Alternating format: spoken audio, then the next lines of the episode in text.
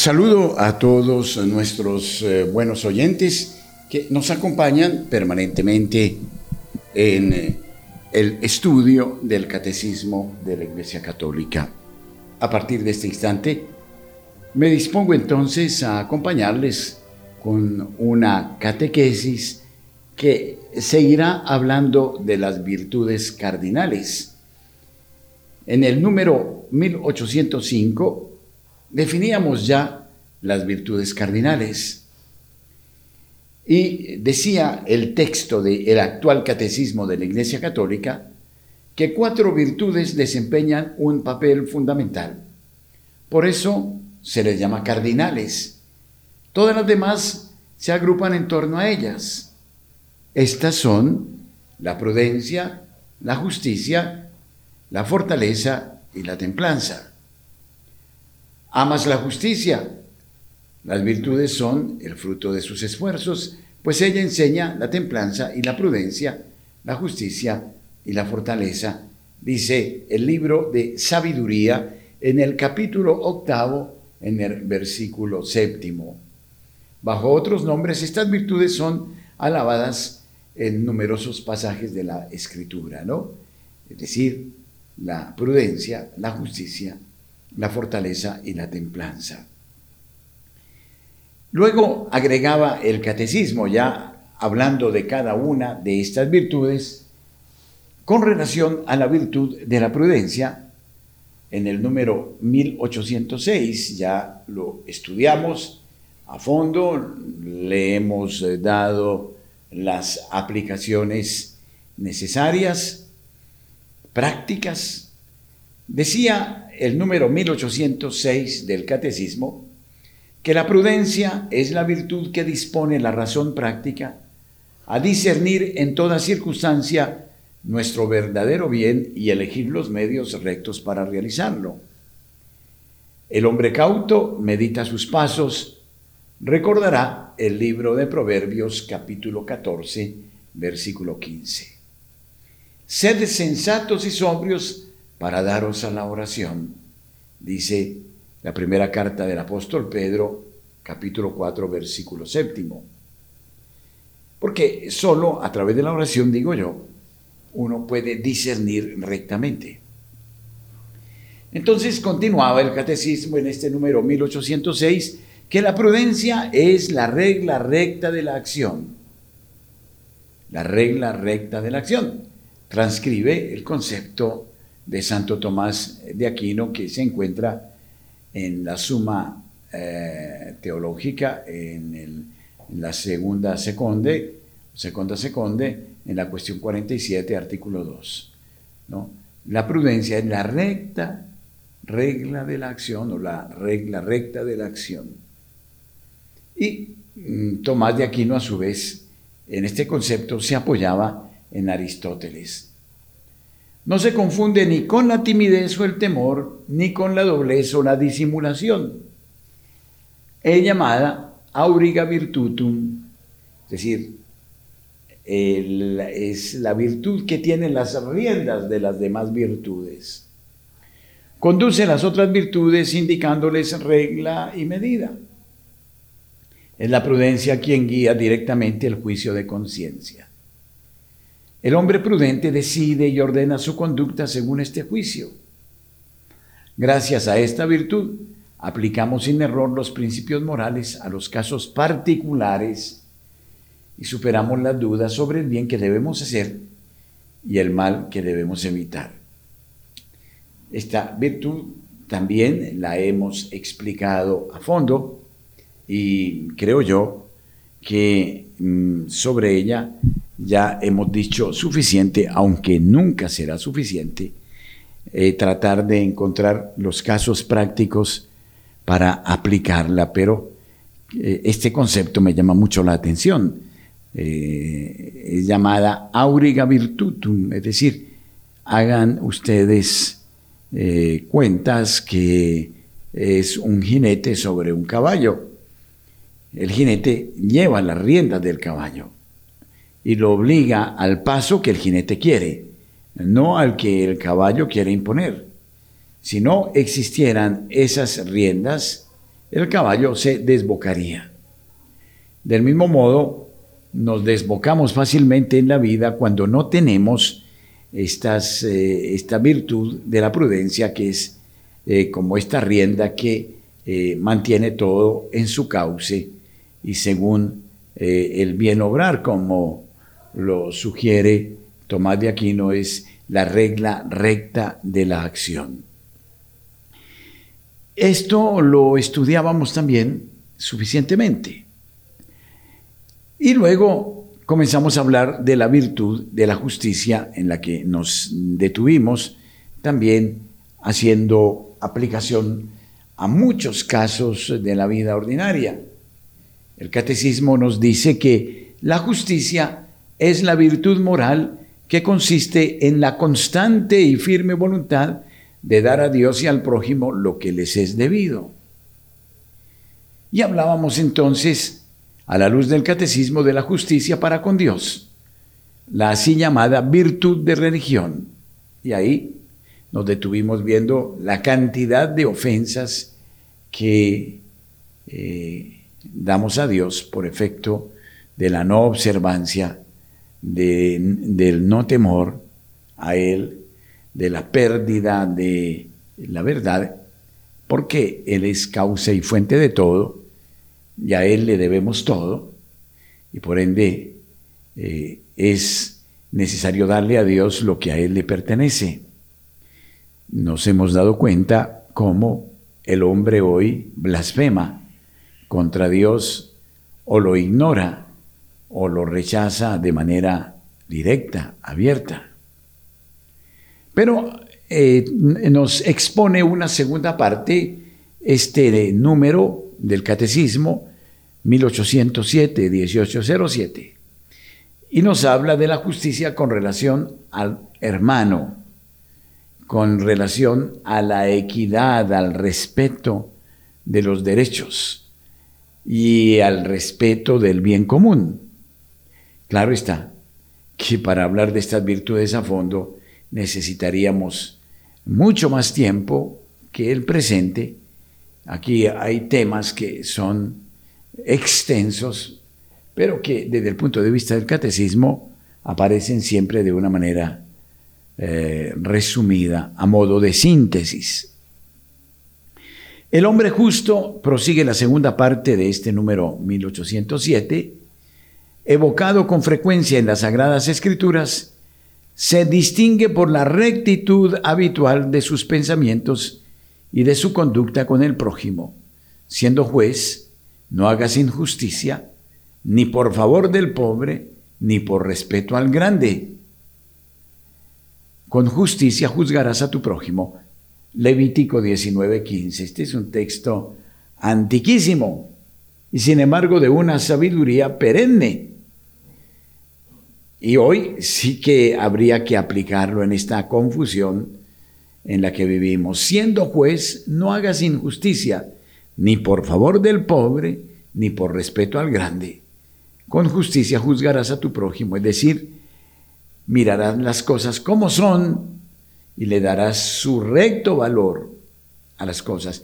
Vengan del pobre o vengan del rico. La justicia es indiferente a los condicionamientos humanos. Por ende, por eso ella aparece bajo la figura normalmente de esta mujer que tiene una venda en sus ojos y la balanza en la mano. Quiere decir que el juez no se atiene a ningún tipo de intereses, ni de mezquindades, ni de carruseles, ni de nada de eso. Tratará de dar a cada uno lo que le merece. Amos, dad a vuestros esclavos lo que es justo y equitativo, teniendo presente que también vosotros tenéis un amo en el cielo. Colosenses 4.1. Bueno, aquí se habla de esclavitud.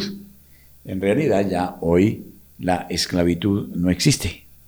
Pero de todas maneras, lo que se trata de indicar es que precisamente debemos dar a cada uno eh, lo que eh, le pertenece y con la conciencia que también nosotros seremos juzgados que también el Señor sobre nosotros operará su misericordia.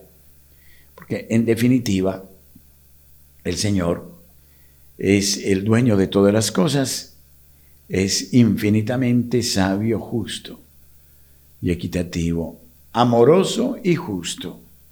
Porque quien cree en el amor de Dios es necesariamente un ser justo.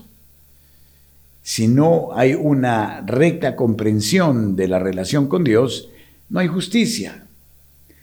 No nos podemos llamar creyentes, religiosos o cristianos si no practicamos la justicia. Estamos negando el amor de Dios, no hemos comprendido el Dios que se revela, el Dios que nos trae el amor, que nos muestra cómo todo lo creado es suyo y cómo debemos hacer un recto uso de las cosas. Esto es lo que hasta el momento hemos dicho en torno a las virtudes cardinales. Hoy proseguiremos hablando de la virtud cardinal de la fortaleza.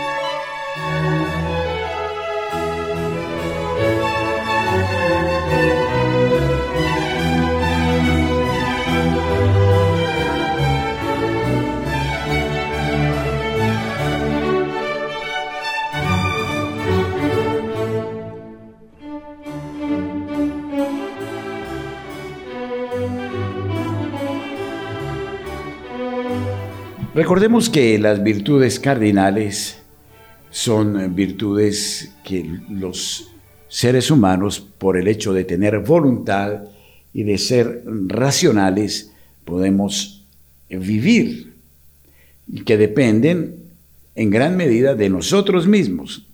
Es lógico que siempre necesitaremos la asistencia divina, la gracia de Dios, pero dependen de nosotros mismos y se desprenden, dijéramos, de un auténtico compromiso cristiano. Mientras que las virtudes teologales son de origen divino. Creo que esta distinción siempre será oportuno tenerla en cuenta. Entonces vamos a tratar de dos virtudes eh, que nos eh, todavía nos miran con eh, importancia. en el número 1808 del Catecismo hablaremos de la virtud, de la fortaleza y en el numeral 1809 eh, de la templanza. Estamos tratando, recuerdo a los oyentes, las virtudes eh, cardinales o naturales. Entonces, ¿qué nos dice el catecismo en torno a la virtud de la fortaleza? La fortaleza es la virtud moral que asegura en las dificultades la firmeza y la constancia en la búsqueda del bien. Reafirma la resolución de resistir a las tentaciones y de superar los obstáculos en la vida moral. La virtud de la fortaleza hace capaz de vencer el temor, incluso a la muerte, y de hacer frente a las pruebas y a las persecuciones. Capacita para ir hasta la renuncia y el sacrificio de la propia vida por defender una causa justa. Mi fuerza y mi cántico es el Señor. Salmo 118, 14. En el mundo tendréis tribulación, pero ánimo, yo he vencido al mundo, dice Jesucristo, ya casi casi que en su despedida de los discípulos, en el capítulo 16, versículo 33. Entonces, la fortaleza, desde luego, hay que suplicarla. No se puede decir que es el hombre el que la alcanza, el hombre el que la posee desde sí mismo. Necesita de una gracia particular. Pero de todas maneras, es la firmeza. Y no solo la firmeza, sino la constancia en la búsqueda del bien. No es suficiente ser firmes en un momento dado, sino mantener esa firmeza ante el mal permanentemente. Es decir, se nos exige ser constantes en la búsqueda del bien y esto quizá es lo más difícil.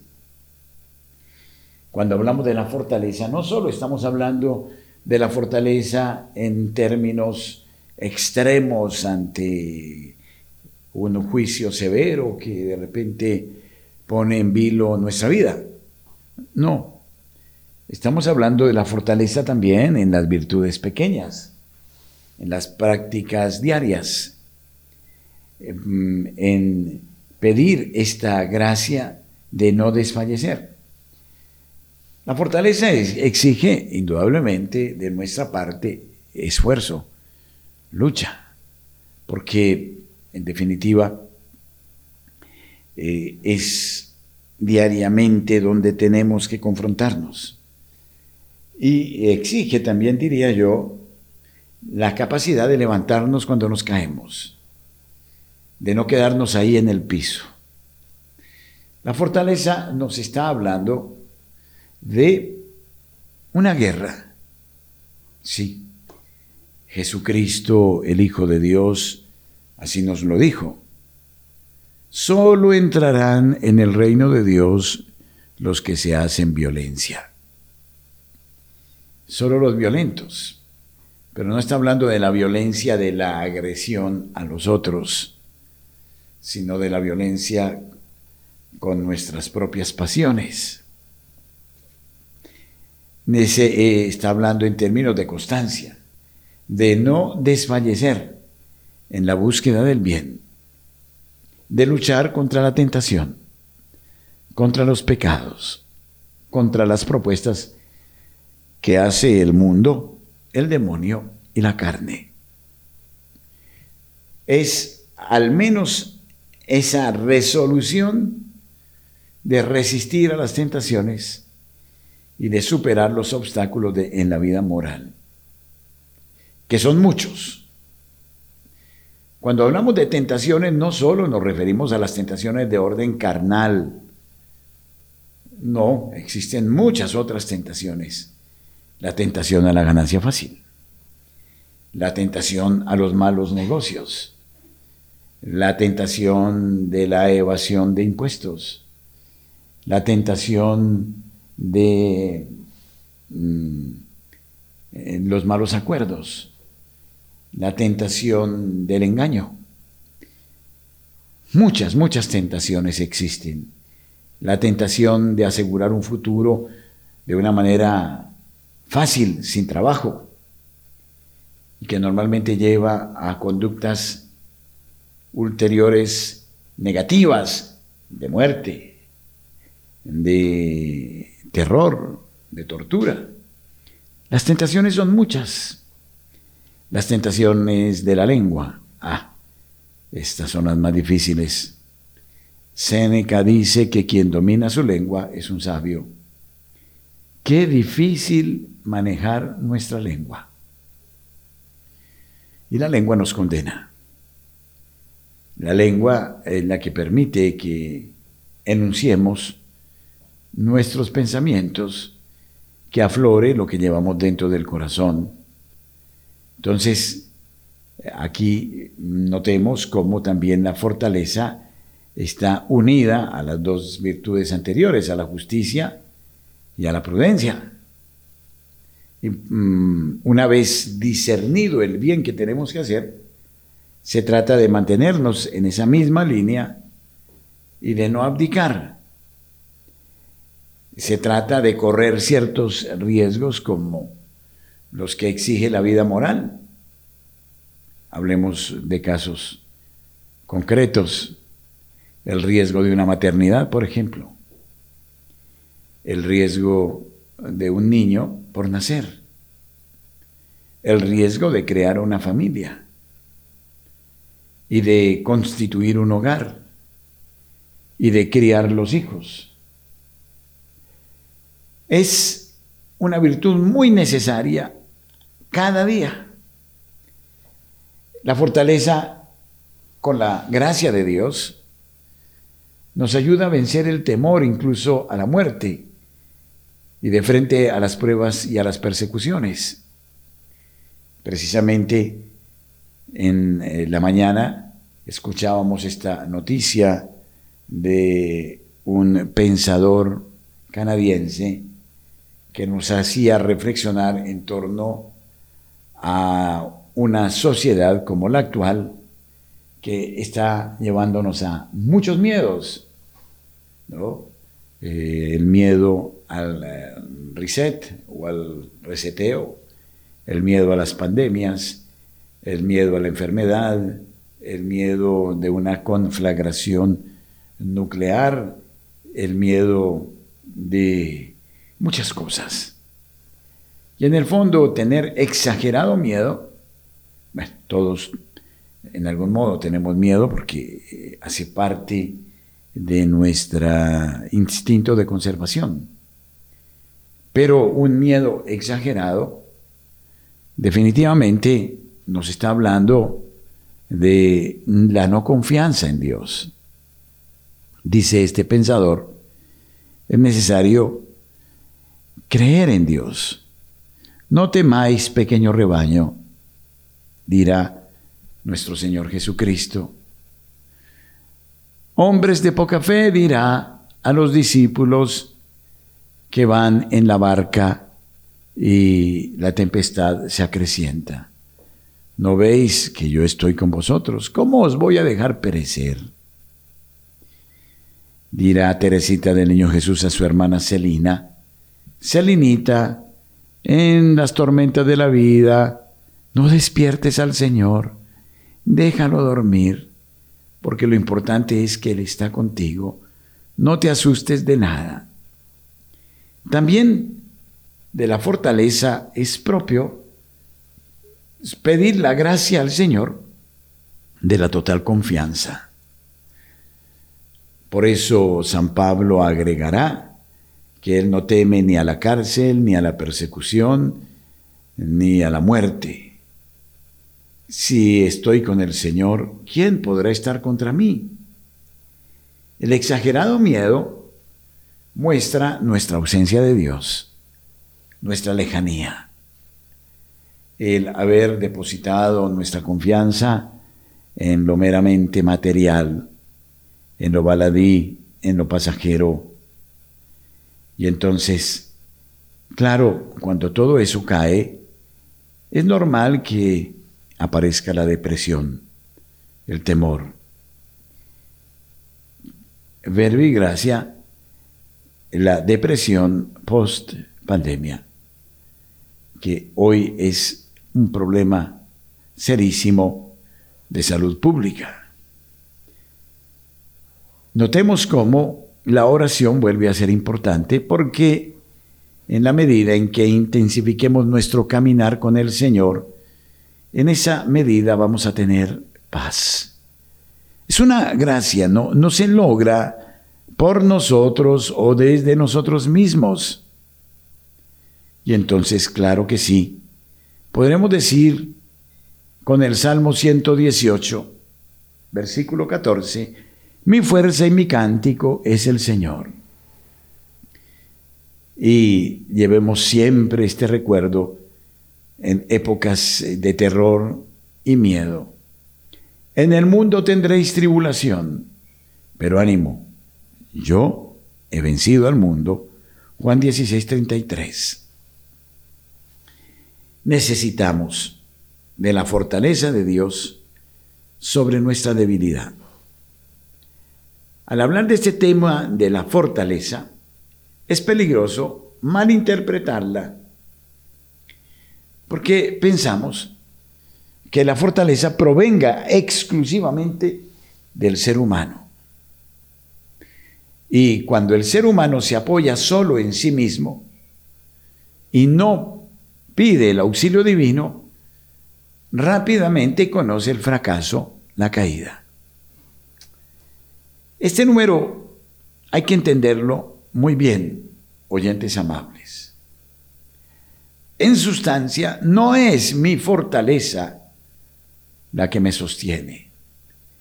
Es la fortaleza de Dios en mí. Es el Señor en mí quien lo logra, quien lo alcanza. Por eso algún santo obispo llegó a decir que Dios odia nuestras fortalezas, Monseñor Jesús María Martínez, siervo de Dios. El Señor odia nuestras fortalezas. Porque solo podremos vivir de la fortaleza de Dios. Esta es una aparente contradicción, pero eso no lo es.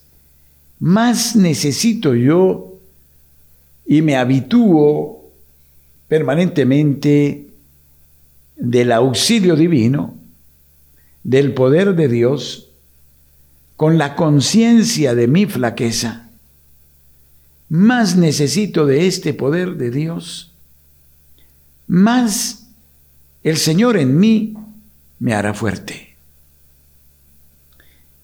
Notemos que estas virtudes no las vive el hombre desde sí mismo y para alcanzar a Dios. Estas virtudes se viven en el Señor, con el Señor, desde el Señor.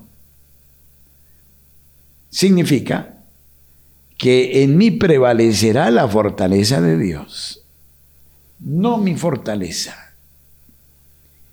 No podemos hacer alarde de lo que no poseemos. Necesitamos, al contrario, una actitud de pobres de espíritu de manos vacías, de reconocimiento de la urgencia, de la necesidad de Dios. Se nos ha enseñado a veces de manera equivocada y con una lectura semipelagiana, se nos ha enseñado a ser fuertes nosotros cosa que no es cierta. Si fuera así, caeríamos en el orgullo de perfección, mi fortaleza. La fortaleza nace de el amor de Dios en mí, de comprender la alegría del amor infinito de Dios y de vivir en el amor de Dios. Qué cosa tan curiosa.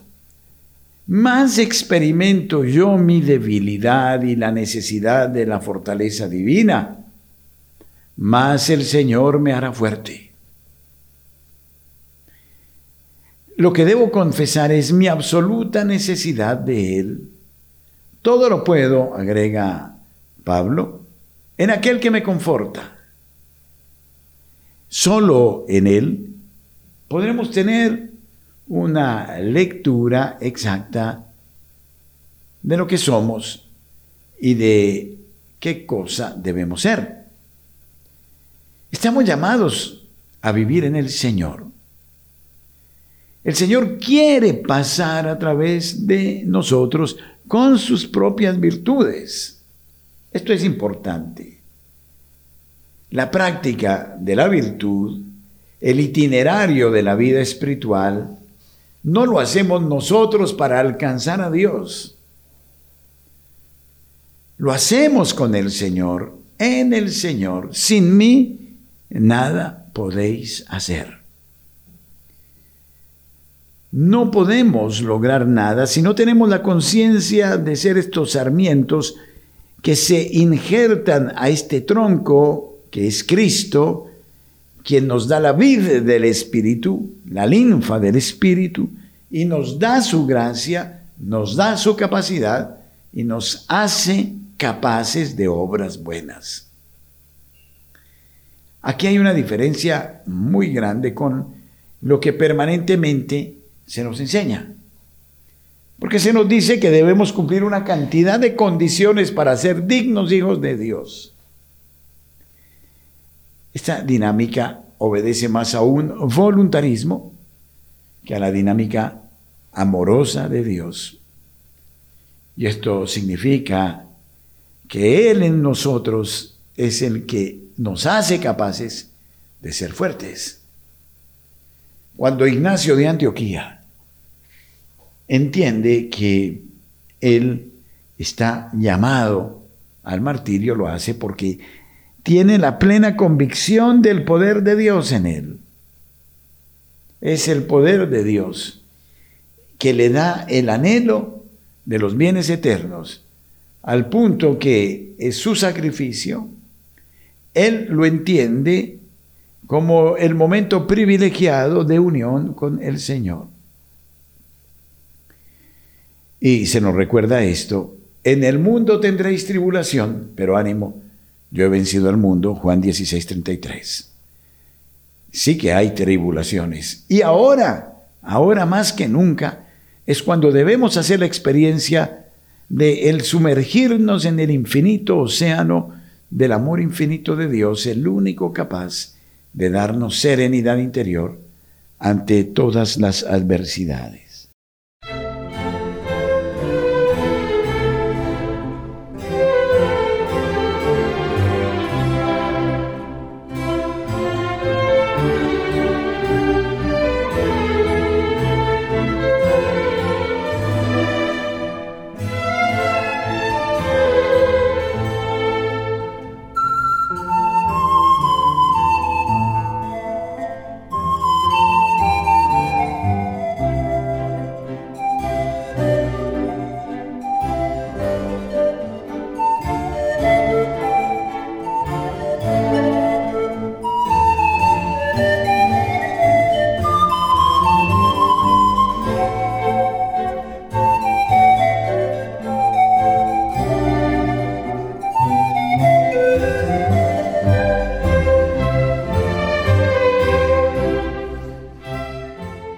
Sigamos hablando de las virtudes naturales o cardinales.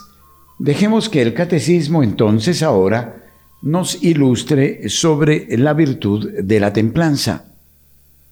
Quizá es eh, la virtud que más nos eh, reclame la atención como concepto. Pero, ¿qué nos dice el catecismo en el número 1809?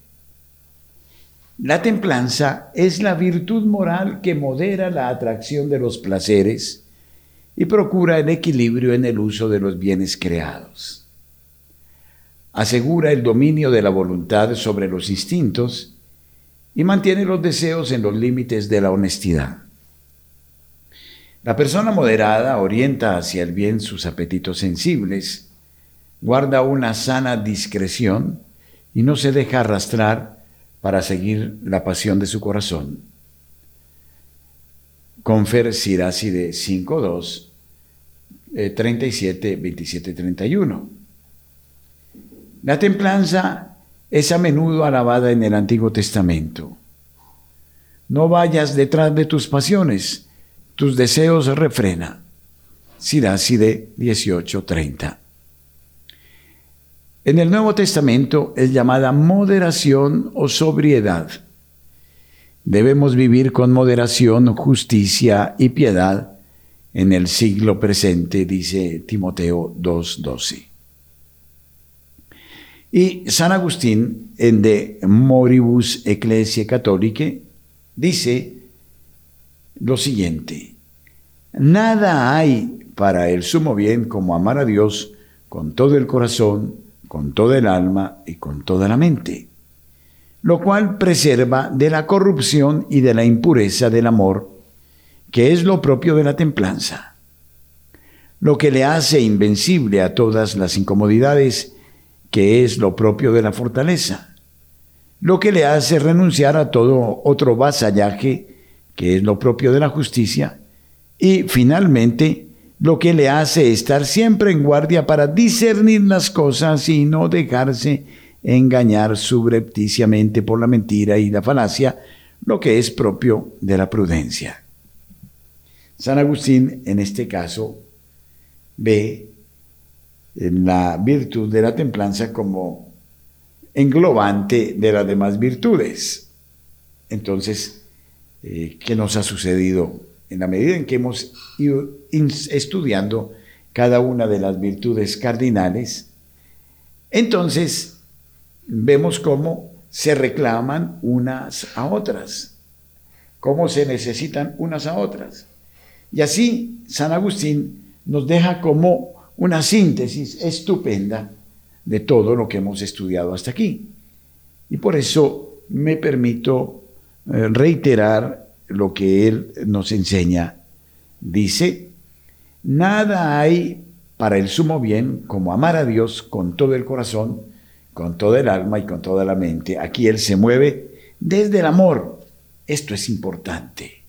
Desde el amor a Dios. Si no existe esta conciencia del amor de Dios hacia nosotros y del amor hacia Él, no, no, no hay un motivo, no, se cierra la puerta a las gracias que necesitamos para vivir estas virtudes. Nada hay para el sumo bien como amar a Dios con todo el corazón, con toda el alma y con toda la mente.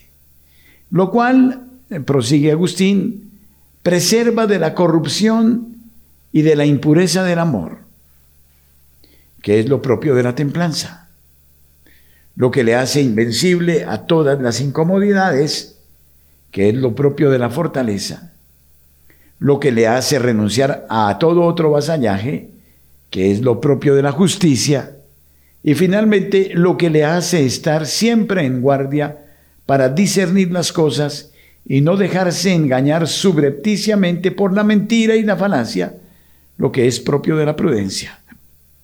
Esto lo recuerdo, lo enseña San Agustín en su tratado de Moribus Ecclesiae Catholicae, de la moral de la Iglesia Católica.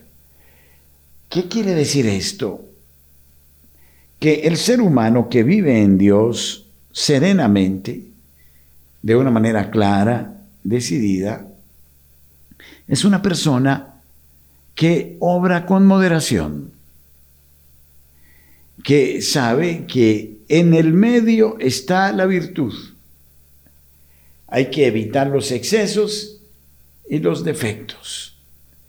Hay que ser moderados en el uso de las cosas.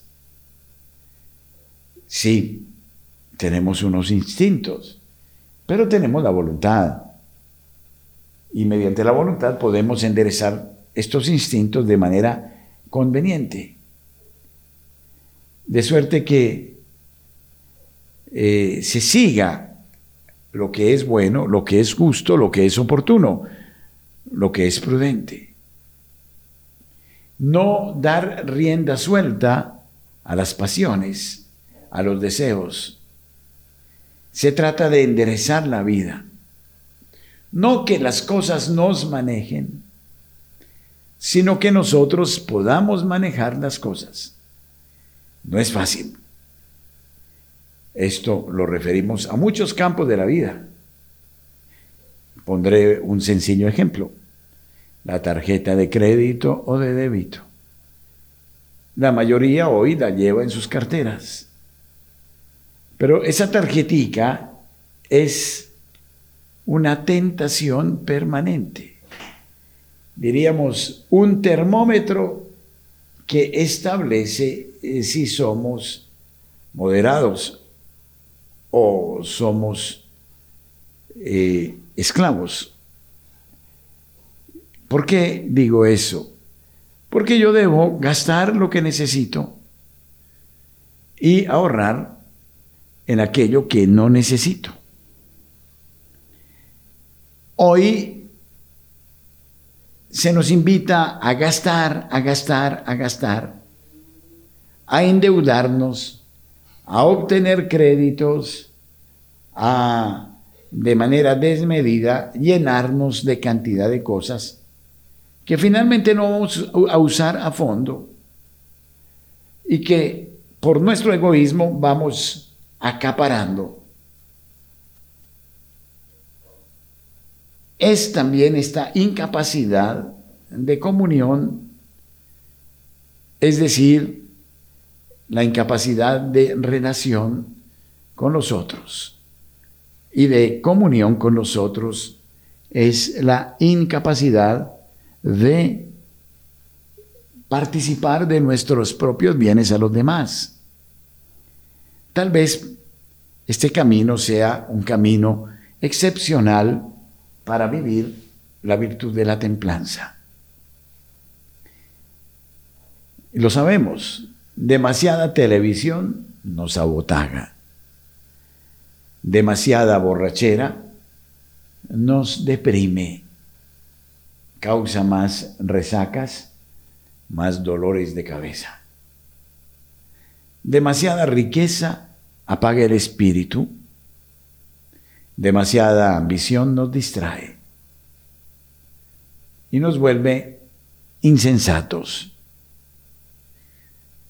Demasiado afán de trabajo nos aparta de la relación sana y cordial que debemos establecer con los otros. Todos los excesos nos llevan al fracaso. Y miren que aquí los excesos no se deben eh, solo considerar aquellos excesos de lo malo, también de lo aparentemente bueno. Por ejemplo, el exceso de trabajo. El exceso de trabajo no es conveniente. Ya San Benito lo advertía con suma sabiduría. ¿Cómo debemos, para mantener esta templanza, dividir nuestra jornada? Para él serían ocho horas de sueño, ocho horas de trabajo y, ¿por qué no, ocho horas de oración? Si fuera así, tendríamos un gran equilibrio. Y la Santa Madre Iglesia en algún modo nos lo enseña de la misma manera. Nos da, por ejemplo, las ocho horas de oración a través de la liturgia de las horas de la lección divina. Si miramos a la liturgia de las horas, por ejemplo, tenemos la plegaria de laudes. La segunda hora podría aplicarse al oficio divino. La tercera hora, la que llamamos la hora intermedia o la hora sexta. Eh, luego la cuarta hora podría ser la, la hora de nona, que ya sería a la media tarde. La quinta hora, la hora de las vísperas. La sexta hora eh, sería la hora de las completas. Se me quedó la hora de tercia en la mañana, que sería la séptima, y la hora de maitines, que sería la octava. Claro, cumplir con esta liturgia de las horas eh, exigiría una disciplina muy grande. Pero sería algo interesante intentarlo, al menos por una semana, cumplir con esa liturgia de las horas. ¿Cómo nos centraría en Dios, verdad? Nosotros somos desordenados en nuestros horarios, muy, muy desordenados. Y se nos invita al desorden, sobre todo en las noches. Al contrario, nos programan las jornadas y nos distraen de lo que tenemos que hacer. Sí, miremos por ejemplo a las horas de trabajo. ¿Cuánto tiempo perdido a la hora de trabajar? ¿Cuántas distracciones? ¿Cuánta mediocridad? ¿Cuánta falta de concentración? Y eso sí, exigimos el salario y las horas de trabajo, pero efectivamente, y esta es una pregunta interesante, ¿cuántas horas trabajamos al día? De las horas en las que deberíamos trabajar. ¿Cuántas horas dedicamos a la oración? Dios santo, ¿cuánto desorden tenemos? ¿Y cuántas horas dedicamos al sueño? Es que ni siquiera descansamos no se nos deja descansar. Amén de las solicitaciones que el mundo nos vive haciendo permanentemente para que no descansemos. Ni siquiera en el sueño tenemos paz. Por eso esta virtud es muy importante como camino de vida, porque nos habla de la moderación, de la sobriedad. Y seguramente, bueno, miremos a nuestros abuelos, bisabuelos, ellos por naturaleza seguían estos horarios como algo normal, casi casi que con las aves del cielo se recogían y con ellas se despertaban en los mismos horarios. Y por eso tenían una gran salud. Por eso vivían muchos años. Pues nosotros hemos perdido esa costumbre. Por eso hay un desorden, de tal manera que en el día, a las horas en que tendríamos que trabajar, estamos con sueño. Y en las horas en que deberíamos dormir, quisiéramos trabajar o quisiéramos distraernos en otras cosas. Esta virtud de la templanza es de gran importancia. Y yo diría de aplicaciones sumamente prácticas. ¿Qué tal si al menos por una semana al año hiciéramos este ejercicio, así nos muramos por dentro, porque es que el problema es que estamos tan arraigados a nuestros vicios que nos es imposible vivir estas virtudes. De hecho, en la vida religiosa, en las comunidades de vida activa y contemplativa, se busca esta disciplina que garantiza la salud de una comunidad religiosa. Y entonces este es el trabajo que nos espera, con la gracia de Dios, siempre con la gracia de Dios. El trabajo de una y otra vez necesitar del auxilio divino para mantener esta disciplina, esta regla de vida. Y cuánto, cuánto bien nos haría. Bueno, ¿ustedes qué opinan?